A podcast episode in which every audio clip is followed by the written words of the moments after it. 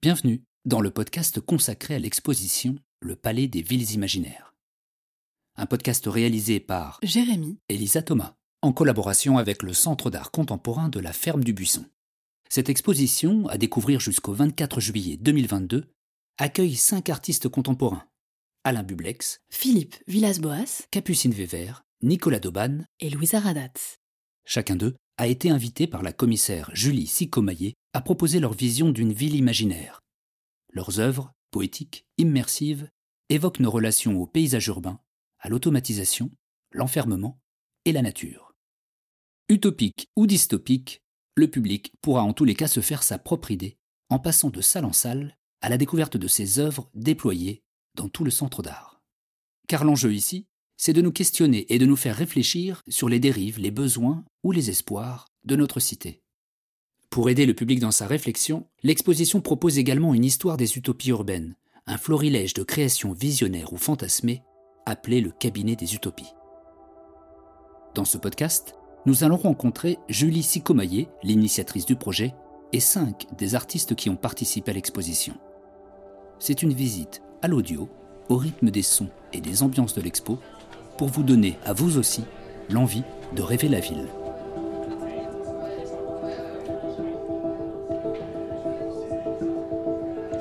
Bienvenue dans le Palais des Villes Imaginaires, au Centre d'art contemporain de la Ferme du Buisson. Euh, cette exposition, elle est partie du territoire de Noisiel, où se trouve la Ferme du Buisson, puisque c'est le territoire d'une ville nouvelle, Marne-la-Vallée.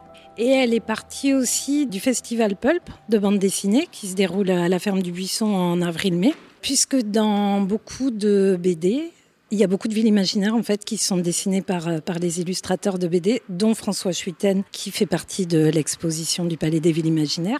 Et donc cette exposition a été inspirée par euh, un ouvrage euh, d'Italo Calvino, Les Villes Invisibles. Dans cet ouvrage, l'explorateur Marco Polo raconte à l'empereur Kublai Khan toutes les villes qui constituent son empire et une de ces 55 villes s'appelle Fedora. Et dans Fedora, il y a le Palais des Sphères, qui est une sorte de musée que les habitants peuvent visiter. Et dans chacune de ces sphères, il y a une ville imaginaire. Et donc, on a voulu transformer le centre d'art en palais des villes imaginaires.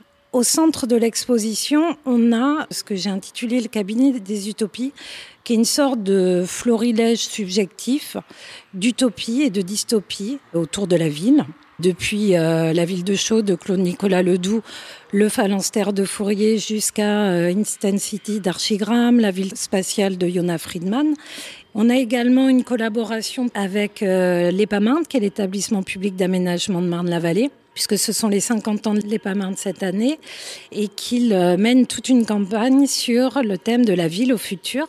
Donc nous présentons un clip de 4 minutes environ sur la ville au futur et quatre cartes postales sont mises à disposition du public qui peut s'en emparer pour ensuite aller euh, découvrir, euh, se balader euh, avec les cartes postales d'une ville au futur. Puisque après, dans chacune des salles, a été invité un artiste contemporain à proposer une ville imaginaire. Donc on a cinq salles dédiées à cinq artistes et à leur projet de ville imaginaire. On peut aller faire un tour de l'expo maintenant, on va commencer.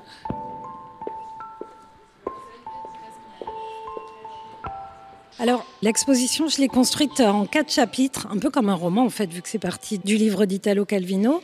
Le chapitre 1 qui porte sur utopie et dystopie de la ville.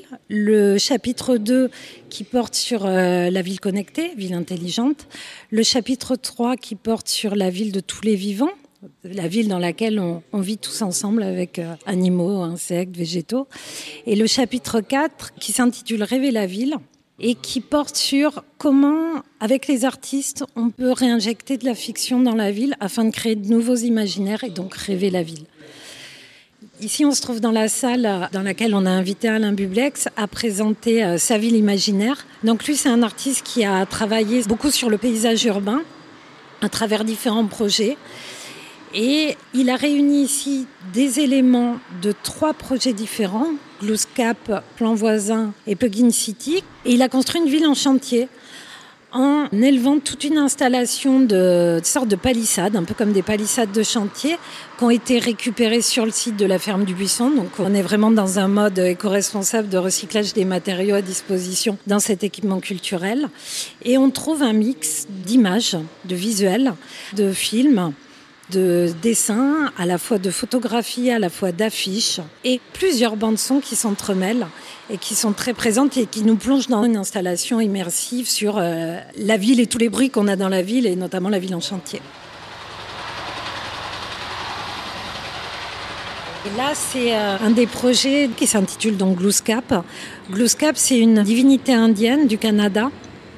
Et à partir de cette divinité, Alain Bublex, pendant une vingtaine d'années au moins, a travaillé, a créé une ville imaginaire qui s'intitule Glooscap, qu'il a située à l'est du Canada, au bord de la mer, et pour laquelle il a réalisé plein d'éléments, que ce soit des plans, des photos, des films, des documents d'archives sur la constitution de la ville, sur son histoire, sur la, légende de ce dieu indien.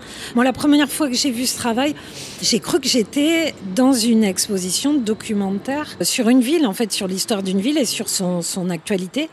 Et au bout d'un moment, en faisant des recherches, ben, je me suis rendu compte que non, que c'était une ville complètement imaginée par cet artiste. Dont on a la carte là, par exemple, juste derrière nous. Là, c'est le plan administratif de Glooscap, avec les différents quartiers. Euh, c'est incroyable comme projet. J'espère que chaque visiteur pourra euh, soit avoir un coup de cœur pour une des villes imaginaires, soit puiser un peu dans chacune des villes imaginaires pour constituer sa propre ville, mais aussi réfléchir à, ce que sont nos villes aujourd'hui et à ce qu'elles pourraient être demain. Et, au final, atterrir sur le chapitre 4, rêver la ville, et comment euh, chacun peut rêver euh, la ville de demain.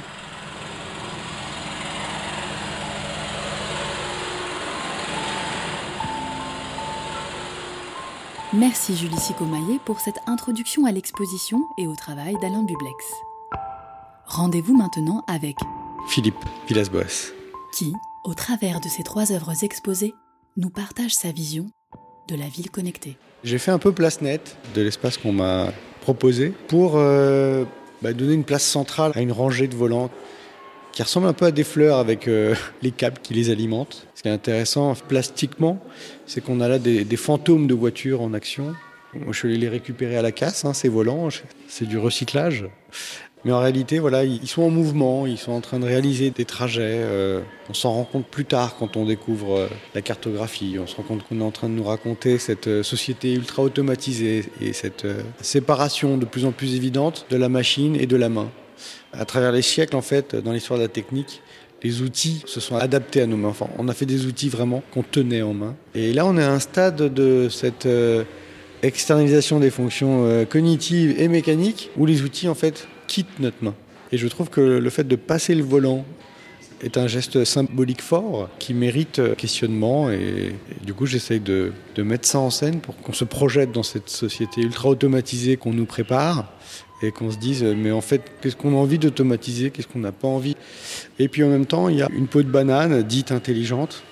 On voit ces détecteurs, on voit ces, roues euh, qui vient euh, apporter une couche de couleur comme ça très vive euh, dans cette pièce. Et forcément une forme de dérision dans cette automatisation à outrance. Et justement, moi je me suis dit, en fait, c'est drôle parce que ce projet d'automatisation, de numérisation, c'est un projet qui est fait, d'ailleurs c'est le cas dans la voiture autonome, L'idée, c'est d'éviter un maximum d'accidents, d'erreurs, d'échecs. Or, nous, humains, notre cognition se construit avec l'erreur. Nous apprenons à marcher en tombant. Donc là, on, se trouve diamétralement opposés philosophiquement entre un projet euh, technocentré très fort actuellement qui tend à nous englober de partout et la manière dont nous, humains, on se construit. Et du coup, j'ai poussé les potards euh, au maximum avec cette banane pour faire en sorte qu'elle évite les, les hommes, en fait puisqu'on veut tout absolument euh, contrôler, euh, contrôlons euh, les pots de banane. Moi, je suis, moi, je suis de la team tarte tatin. Qu'est-ce que c'est la team tarte tatin La team tarte tatin, c'est la team des scientifiques qui savent que la recherche, c'est toujours du billard à trois bandes, quoi. Et que le hasard et que l'accident a beaucoup à voir avec la découverte, en fait. Il y a un projet aussi qui est à l'entrée et donc à la sortie de la salle. C'est un projet de détournement de reconnaissance faciale La reconnaissance faciale, de manière générale, est discutée comme une technologie euh, plutôt euh, fascisante, de surveillance, euh, voilà, que les citoyens ont, ont, longtemps et continuent de décrier. Et je me suis dit, ok, cette technologie, bien évidemment, est à bannir dans l'espace public, puisqu'elle atteint nos libertés fondamentales. Mais je me suis dit aussi que notre visage était notre première interface sociale. Et à travers notre visage se lisent des émotions, qu'on transmet via des expressions. Et ces expressions, un ordinateur peut tenter de les reconnaître et me voilà parti dans une nouvelle recette, donc apprendre les émotions comme ingrédient de création en temps réel. Donc ici, on a deux machines. Une machine qui tente de détecter les, émotions qui nous traversent et qui euh, dicte à la deuxième machine, une petite intelligence artificielle, qui va essayer de jouer cette émotion qui est lue euh, sur le visage du passant. Alors bien sûr, on pourrait tout à fait lire la chose comme une métaphore de la surveillance totale dans laquelle euh, nous baignons, mais vraiment, je l'envisage comme un autre chemin pour placer la technologie ailleurs. Et donc, de manière un peu euh, ironique, moi, je, je pense que l'ironie nous sauvera. la suite de la visite, c'est au premier étage avec l'artiste Capucine Vévert, au milieu de ses œuvres qui nous font prendre un peu de hauteur. On est euh, au milieu d'une installation composée de neuf disques en terre euh, cuite qui sont des, comme des bas-reliefs, c'est-à-dire que ce sont des dessins qui ont été faits sur des disques d'argile que j'ai cuits ensuite au four. Cette installation s'appelle euh, À la fin, on sera tout juste au début. Et c'est un projet que j'ai réalisé suite à une résidence que j'ai faite à Grand Paris Sud entre l'année 2019 et l'année 2020 où Sandrine Rouillard m'avait invité à porter un regard sur la question de la ville nouvelle et notamment la ville d'Evry. Et après un an de résidence, euh, d'avoir passé beaucoup de temps dans les archives de la ville, je me suis rendu compte que la spécificité de cette ville euh, en tant que ville nouvelle, enfin aujourd'hui c'est une ancienne ville nouvelle, c'est qu'elle est sortie de terre en 30 ans à peu près, 30, 40 ans. Au départ c'était vraiment des champs de betteraves, des champs de patates, il n'y avait pas de relief, c'était très plat. Et la ville euh, a surgi de terre parce qu'il y a eu beaucoup d'urba et d'archi à l'époque qui ont fait des analogies avec euh, des chaînes de montagne, avec euh, le relief, avec euh, le minéral, la géologie. Donc j'ai eu envie de représenter ce territoire d'Evry-Courcouronne comme si c'était un paysage et, des chaînes de montagne sorties de terre. Du coup, de cette idée est née l'envie d'utiliser un outil très spécifique qui s'appelle un orographe. Orographe, donc c'est dessiner les montagnes. C'est un outil qui a été inventé euh, au 19e siècle par un alpiniste qui s'appelle Schrader, un Allemand, qui à l'époque euh, souhaitait cartographier les Pyrénées. Il n'y avait pas encore de carte euh, des régions montagneuses. Et donc, il a inventé un outil portable qui lui permettait, d'après une lunette qui lui permettait de zoomer dans le paysage, de dessiner tout autour de lui à 360 degrés. Et donc c'est grâce à cet outil qu'il a réussi à faire les premières cartes des Pyrénées. Moi j'avais déjà eu vent de cet outil incroyable et je savais qu'à l'IGN, donc l'Institut de géographie nationale, il restait un outil. J'ai réussi à pouvoir emprunter cet outil. Il en reste plus qu'un en France, il est classé, puis il a fallu le restaurer avec les équipes de l'IGN. Et donc je suis allée euh, sur les toits de neuf immeubles, c'est pour ça qu'il y a neuf disques dans l'installation sur chaque sommet de ces immeubles, j'ai vraiment euh, fait un travail de relevé topographique de la ville, vue du haut. Les dessins me prenaient à peu près entre 8 et 10 heures par jour. Une fois que j'ai eu ces neuf relevés de la ville j'ai décidé de garder vraiment l'agencement des immeubles et l'agencement urbain de la ville.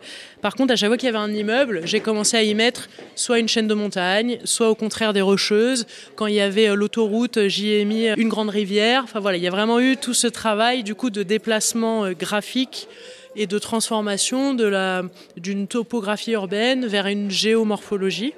Après, j'ai eu l'idée de scanner ces dessins de les projeter grâce à un petit vidéoprojecteur, ce qui m'a permis sur des disques de terre crue de gratter et de venir refaire naître ce dessin en volume. Et voilà, j'ai cuit les neuf disques et puis après il a été question de les installer suspendus, ce qui permet aussi à l'observateur de tourner autour des dessins et de voir vraiment cette question du relief et de l'ombre en fonction de son point de vue de l'observateur. C'était vraiment euh, ce rapport-là à la ville que j'avais envie de transmettre. Quoi. À travers cette œuvre, on a l'impression que vous réimaginez le passé de cette ville. Complètement. En fait, euh, j'ai participé à des cafés citoyens aussi quand j'étais en résidence à Évry-Courcouronne et je me suis vraiment rendu compte que c'était certainement la question du temps au regard de cette ville qui soit posait problème, soit en tout cas était un élément euh, qui n'avait pas eu le temps de faire son œuvre. Une ville euh, évolue au fur et à mesure euh, des années, des décennies, des siècles. Et dans une ville nouvelle, on n'est pas du tout là-dedans. C'est tout est pensé sur plan, tout est exécuté en moins d'un demi-siècle. Et c'est vrai que j'ai pu discuter avec des Évriens ou Évriennes où il y avait deux points de vue très différents autant des, primo-arrivants euh, au tout début de la construction d'Evry qui étaient un peu nostalgiques de ce rapport euh, de la ville très particulier au centre commercial où il y a du coup tout le cœur de la ville qui est à un seul endroit et le reste de la ville c'est vraiment résidentiel. Et en même temps des jeunes d'Evry qui aujourd'hui eux revendiquer euh, ce rapport euh, social au cœur de la ville, au centre commercial, et qui étaient absolument ravis en allant à Évry 2 de croiser leurs cousins, leurs copains et leurs frères et sœurs. Mais en tout cas, j'ai voulu appeler cette série à la fin, on sera tout juste au début, qui est un emprunt, un, un livre de Jacques Derrida sur la question de l'archive, de la trace et de la mémoire justement parce qu'Evry, euh, c'est anciennement une ville nouvelle, mais il y a encore plein de grues, on est encore en permanence en train de réagencer la ville, parce que c'est comme ça qu'une ville en fait se trouve, c'est en, continuant. Donc à, la fin d'avoir posé la dernière pierre, en fait, on est tout juste au début, quoi. Voilà. Avant de continuer la visite, on est passé faire un petit coucou à l'équipe de la ZAP, une zone à partager en plein cœur du centre d'art. C'est un espace de médiation en autonomie où on laisse les personnes euh, libres d'aborder les expositions à leur manière, euh, en dessinant, en lisant, en se reposant.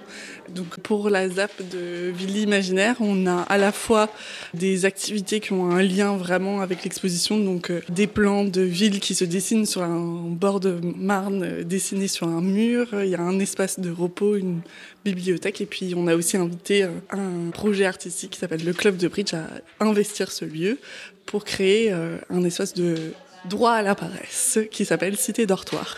Et l'idée de cet endroit, c'est notamment que vous nourrissiez autant des retours des gens, des visiteurs et des enfants, que vous les aidez à mieux appréhender l'exposition. Exactement, c'est un lieu en fait que chacun, chacune aborde comme elle veut et puis euh, on s'enrichit de ce qui est fait dedans. On essaye euh, d'être personne ressource et en même temps de créer des nouvelles façons de se lier au public et que le public se lie à l'espace du centre d'art. Au mur sont euh, scotchées des, des feuilles de couleur, des feuilles à quatre de couleur avec des jolies idées dessus. Donc ça, c'est la charte euh, de la zone à partager qu'on a écrit euh, avec toutes les personnes qui participent à ce projet, euh, qui ne sont pas toutes médiatrices, mais qui font toute partie de l'équipe de la ferme du Buisson et qui s'intéressent à cette idée de transmission et de médiation. Il y a marqué ici, on expérimente, on partage l'espace avec les autres, on prend soin du matériel, on fait à sa manière, on peut créer seul ou ensemble, toutes les idées sont importantes, l'imagination a toute sa place, on prend son temps et autonomie rime avec lieu de vie.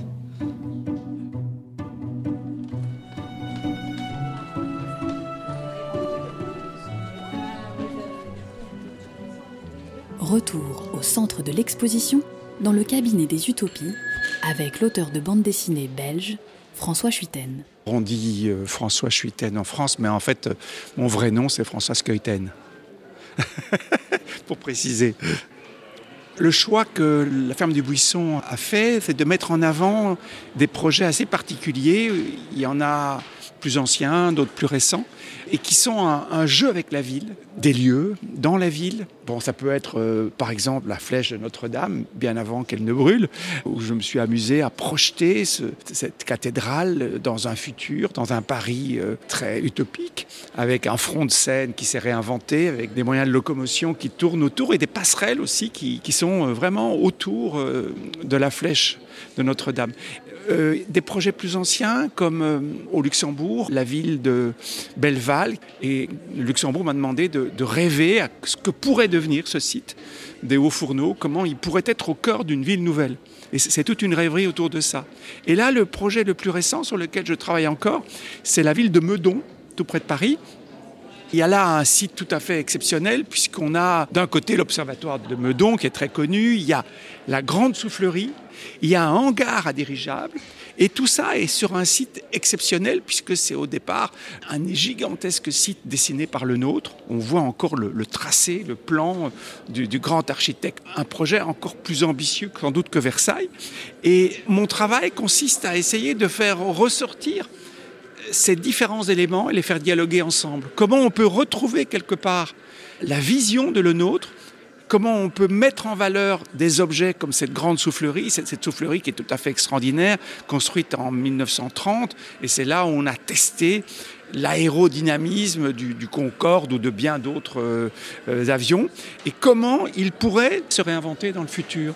Il n'y en a plus beaucoup dans le monde, des hangars à dirigeables, et c'était intéressant de faire un dessin qui montre un peu la mémoire de ce hangar et en même temps le futur avec euh, sans doute ce qu'on va voir arriver, ces, taxis volants et tout ça. Et donc j'essaye de, de, montrer comment un lieu peut en même temps garder sa mémoire, son ADN et en même temps se réinventer pour un pour un futur qui peut être euh, aussi formidable, parce qu'il y a beaucoup de choses inquiétantes, mais il y a aussi des, des visions qui peuvent nous donner envie de demain. Votre travail, là, on a l'impression vraiment que c'est exactement ce que veut montrer l'expo, c'est-à-dire que l'artiste peut se trouver avant les architectes, les urbanistes pour rêver une ville. Quelle responsabilité vous avez à ce moment-là? Est-ce que vous laissez aller complètement votre imagination ou vous pensez aussi aux gens qui vont vivre dans ces endroits? Oui, c'est très vrai, c'est avant les urbanistes et c'est en même temps très proche des historiens pour comprendre ce que le lieu a dans, son, dans ses tripes, et puis effectivement essayer de, rêver le lieu d'échapper à beaucoup de contraintes de mètres carrés à rendre disponibles pour le logement social, pour un immobilier qui, fait pression, et en même temps des, circulations, des moyens de transport. J'essaie de, m'échapper un petit peu de, de cette pression trop directe pour avoir une vision beaucoup plus large et beaucoup plus à long terme. Et donc le, travail sur Meudon, c'est 2040. Donc je ne suis pas du tout dans, dans la pression immédiate. Et ça, c'est un travail passionnant. Je suis là juste pour ouvrir, ouvrir l'espace de réflexion et, l'espace de rêverie et qui vont peut-être inspirer, dans le meilleur des cas, les urbanistes, euh, les politiques. Euh. Et donc, c'est ça qui est amusant, c'est en même temps de parler de l'utopie, mais moi c'est vrai que ça m'amuserait aussi de mettre Meudon en dystopie. Mais ça, évidemment, ce n'est pas toujours la demande du maire. Mais, c'est vrai que c'est dans ce jeu. Là, pour l'armée française, je, participe à, des red teams où on imagine le, futur. Et là, c'est très, très, très dystopique. Là, on est vraiment dans des visions. Qu'est-ce qui peut arriver en 2040, 2050 à un pays comme la France et, comment réagir à, des dangers futurs, la montée des eaux, euh, un ensemble de paramètres. Et c'est intéressant de voir que l'armée, une armée d'un pays peut s'intéresser aussi à ses visions et à ses perspectives. Et que les auteurs de science-fiction participent, sont nécessaires à cette réflexion. C'est étonnant, je n'aurais jamais cru.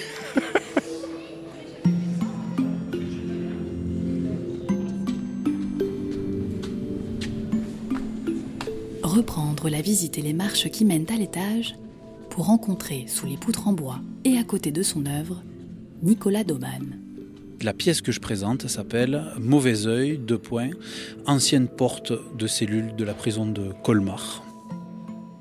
Là, la porte de prison, elle est dans un sale état. Qu'est-ce que vous lui avez fait j'ai du mal d'ailleurs à trouver le verbe exact. Souvent, j'utilise euh, le verbe pulvériser, mais en fait, elle est réduite en poussière, peut-être.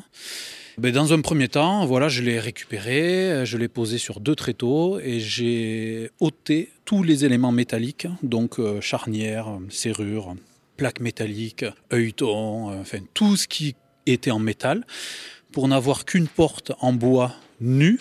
Là, on est sur une grosse semaine de travail, un peu plus. Et du coup, euh, millimètre par millimètre, à l'aide d'une scie circulaire, je la transforme en poussière, une poussière très très très très très très fine. En fait, c'est toute la quantité qu'on voit là, c'est de la sciure qui vient de la porte. C'est précisément la conversation qu'on a eue avec Julie Sikomaye, qui est donc la commissaire de cette exposition, où quand il y avait cette proposition, ville imaginaire, etc., moi ce que je disais, c'était que ça crée une sorte de désert, c'est-à-dire cette pose de la poussière naturelle sortie de la machine, ça crée une sorte de désert avec une ou deux dunes, et on a comme ça un Sahara qui vient s'étendre le long du sol, et donc en fait ça vient dessiner une sorte de maquette où on a la sensation que c'est du sable, mais il s'agit bel et bien uniquement que de la sciure. L'œuvre est délimitée par un cordelet et puis euh, des lampes qui font penser à des fouilles archéologiques. Exactement, c'est l'idée de présenter des sortes de fouilles archéologiques. On est sur quelque chose aussi de très utopique, c'est-à-dire que de pouvoir voir l'état d'une porte de prison aussi euh, pulvérisée. Euh, c'est un peu comme si on fouillait à travers l'histoire carcérale française de, voir un peu quels sont les résidus. Or, on est bel et bien sur un projet utopique parce que euh, bon nombre de portes sont encore bel et bien debout. Donc euh, évidemment, ce projet-là est aussi un projet euh, politique, mais au sens premier du terme. Ça fait penser à la scène finale d'un film, La planète des singes. Est-ce que ça s'est venu au moment de la conception de l'œuvre quand vous l'avez installée ici, ou il y avait une, déjà une réflexion? Je commande une porte de prison sur le bon coin et puis je me mets à travailler ça et réellement en voyant l'esthétique que ça produisait, j'ai tout de suite pensé au film. Un film populaire euh, que beaucoup de gens connaissent et qui aussi euh, était une sorte de film d'anticipation et ça ça vient coller aussi avec euh, les autres œuvres qui sont qui sont présentes. Hein. Et finalement ce qui moi m'intéresse, c'est de créer des œuvres qui viennent aussi s'ancrer dans une culture populaire et qui puissent parler à tout le monde. J'ai bien conscience que de présenter un tas de sciures euh, plus ou moins organisé euh, avec des morceaux d'acier. J'ai bien conscience que ça soit pas si simple d'accès comme œuvre d'art en tant que telle, mais par contre que ça soit une porte de prison pulvérisée qui ensuite ressemble à la fin d'un film aussi connu, je pense que c'est un point d'accroche intéressant pour le public. Ce qui est étonnant, c'est que vous êtes euh, un artiste qui travaille sur la mémoire. Et là, on est venu vous chercher pour rêver la ville, donc plutôt pour aller vers le futur précisément ce qui m'anime, c'est de venir euh, gratter euh, des choses dans le passé qui nous permettent de bien comprendre ce qui se passe aujourd'hui et éventuellement se projeter. Et ce qui m'intéresse, c'est que quelqu'un comme Julie pose un regard et se dit ça, on peut l'orienter sur la question du futur. Et du coup, ça crée un frottement intellectuel. Et c'est ça qui est intéressant dans le mariage commissaire-artiste. Tout à l'heure, vous avez dit, en gros, je vais sur le bon coin et je commande une porte de prison. C'est aussi simple que ça? Bah en fait, oui, c'est aussi simple que ça parce qu'il euh, y a pas mal de prisons qui sont euh, désaffectées. Du coup, il y a des travaux. Du coup, il y a des personnes qui vont récupérer des choses dedans. Il y a des antiquaires qui s'y intéressent. Donc, ça finit sur des réseaux tels que eBay, Le Bon Coin, tout ça. Et donc, je contacte régulièrement des personnes qui, eux, les ont récupérées et je les achète et je fais ce travail-là. Et j'essaye aussi de les capter avant qu'il y ait destruction. Je me suis retrouvé encore il y a, il y a deux semaines avec un faux casque de chantier euh, dans l'ancienne prison de Béziers. Et je me faisais passer pour un ouvrier, mais en fait j'étais en repérage. Et je, le dis ouvertement, hein, il est fort probable que j'aille voler une ancienne porte de, de la prison de Béziers pour la pulvériser. Et voilà, c'est un jeu, c'est un jeu de chat et souris entre l'administration pénitentiaire et moi que j'assume pleinement. Euh, Sur cette porte pulvérisée en face de nous, est-ce qu'il y avait des choses inscrites, des tags, des... Euh, oui, si vous me donnez 30 secondes, je pense que même je vais pouvoir vous le lire. Ma muse, ma douce, ma fleur, mon rayon de soleil, avec des cœurs qui étaient gratté avec du stylo bic rouge visiblement, entouré d'une trace blanche et qui était faite au dentifrice. Parce que le dentifrice, c'est un élément qui est souvent utilisé dans les prisons, soit pour coller des posters ou pour dessiner. Et on avait une lune aussi. Voilà.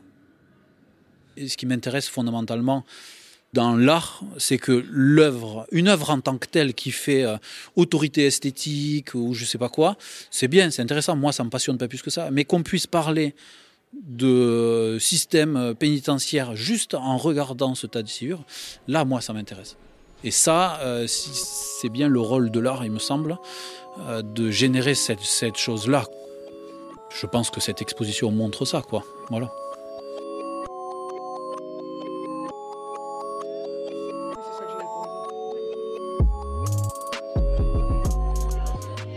Et pour finir l'expo en beauté et en poésie, voici l'installation monumentale de Louisa Radatz. Je noch hier. Ok. Bonjour. Je vous entendais parler allemand là. Oui, tout à fait. Moi, je suis euh, née en Allemagne et ensuite, voilà, je suis arrivée euh, en 2004 en France. Et d'ailleurs, euh, je suis naturalisée française depuis 2019 maintenant. On rentre dans votre œuvre, cette ruche monumentale, multimatérielle, multisensorielle aussi. Comment vous est venue l'idée de cette œuvre? Moi, en fait, je me suis rendue sur place pour visiter les lieux. Tout de suite, cette salle a attiré euh, mon regard. Et ce qui me plaisait beaucoup, c'était euh, la particularité de, cette salle. C'est-à-dire qu'il y a ces trois colonnes, en fait. Et j'avais l'idée de travailler autour de ces colonnes. Et euh, comme dans mon travail, je suis très sensible à l'environnement, à la matière également, tout de suite, j'ai pensé à une ruche. Et comme d'ailleurs la thématique, euh, bah, c'est le palais des villes imaginaires, je trouve une ruche euh, intéressante parce que à la fois, moi, ça me rappelle aussi un peu l'ADN en quelque sorte. Et les abeilles sont très organisées dans une ruche. Et je me suis dit, ça peut être génial d'imaginer ça euh, sous forme monumentale et architecturale et d'imaginer par alvéole, en fait, une matière afin de représenter chaque vivant, donc soit le monde animal, le monde végétal ou l'homme. Pour vous donner quelques exemples, ben, l'homme est représenté par une alvéole en cheveux. Le monde végétal est représenté par la mousse, par le bois, par les palmiers, les fleurs.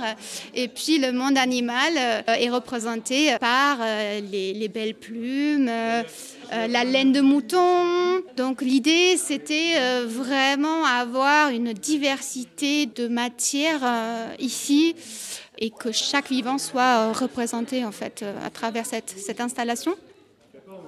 Où est-ce que vous êtes allé chercher ces matières? Dans mon travail, je passe beaucoup par la récupération quand je le peux. Là, c'est une installation qui est quand même assez grande, donc j'ai pas pu récupérer toutes ces matières. Mais par exemple, les cheveux, je les récupérés chez les coiffeurs, hein, notamment. Les bois flottés, donc je suis allée bah, sur les plages, donc j'en ai ramassé beaucoup. Les cactus aussi, les palmiers euh, qui viennent euh, du jardin de chez mes parents ou des voisins. Et après, il y a d'autres matières euh, que j'ai achetées pour avoir plus de diversité. Est-ce qu'on peut juste se balader un petit peu du coup dans l'œuvre, puisque c'est vraiment une œuvre dans laquelle on doit se balader, dans laquelle on doit volter comme une abeille finalement.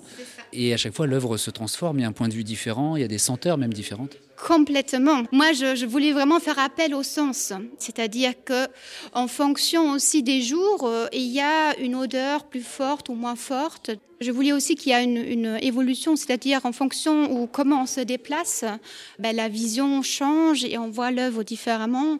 C'est-à-dire plus on va avancer vers le fond, plus on va voir la totalité en fait de l'œuvre, et là, on a vraiment la vue sur l'ensemble. On peut prendre un peu plus de recul une fois vraiment à l'intérieur de la pièce. Ce qu'on n'a pas quand on arrive tout de suite euh, dans la salle, en fait. Si donc les, visiteurs, les visiteuses ici sont un peu comme des abeilles, mhm. quel est le miel symbolique que vous voudriez qu'ils produisent en repartant de votre euh, espace? bah, déjà, qui se laisse, euh, qui se laisse émerveiller, hein, qu'il y a un émerveillement ici parce qu'il y a beaucoup de matière et qu'on a cette envie presque de prendre place. Voilà, l'idée, c'est d'inviter les visiteurs à s'installer dans ces nids, ces abris en quelque sorte. Et d'ailleurs, euh, il y en a une euh, qui a été réalisée en laine devant. Je peux vous montrer où il y a la possibilité, si quelqu'un le souhaite, de vivre euh, véritablement donc l'œuvre et euh, de s'installer donc euh, à, l'intérieur de cette pièce. Donc ici, on peut vraiment tester. Là, vous êtes en train de vous asseoir dans une des alvéoles avec de la laine. Vous voyez, et c'est plutôt très confortable. Donc, on peut prendre place dans l'œuvre. Et l'idée, c'est voilà qu'on a envie d'y rester en fait et, se sentir euh, bien avec le souhait que on puisse tous vivre euh, en harmonie ensemble, survivre ensemble face au, au dérèglement climatique. C'est une œuvre un peu pacifiste, euh, visionnaire, parce que bon, j'espère que, que ça sera possible, qu'on pourra tous vivre, cohabiter ensemble, tous les vivants, en paix. Avant de quitter le centre d'art de la ferme du Buisson, Julie Sicomaillé a un petit message à vous faire passer. Dans le chapitre 4, il y a un projet aussi qu'on développe, ce chapitre sur Rêver la ville, pour lequel j'ai invité le collectif Fabrication Maison, composé de personnes qui travaillent l'image, donc graphistes, photographes, et qui travaillent avec des habitants du quartier de la Ferme du Buisson dans l'idée de créer une carte sensible de leur quartier. Donc en fait, ils vont avec les habitants collecter des récits sensibles du territoire, euh, comment les habitants vivent leur quartier, quelles histoires euh, leur rappellent tel ou tel endroit du quartier, etc. Et ensuite, les enfants du quartier vont construire une carte sensible à partir de ces récits de territoire, à partir de déambulations qui auront eu lieu dans le quartier avec les habitants. Cette carte sensible donnera lieu à une signalétique urbaine dans le quartier. Le 18 juin, on activera la carte sensible. Donc, euh, avec les habitants, on découvrira leur quartier à l'aide de la carte de la signalétique urbaine. Et cette carte sera également euh, mise à disposition des visiteurs euh, ici à la ferme du Buisson pour aller découvrir le quartier de la ferme. Et donc ça, c'est comment on rêve son territoire et comment on le transmet aussi aux autres. Voilà.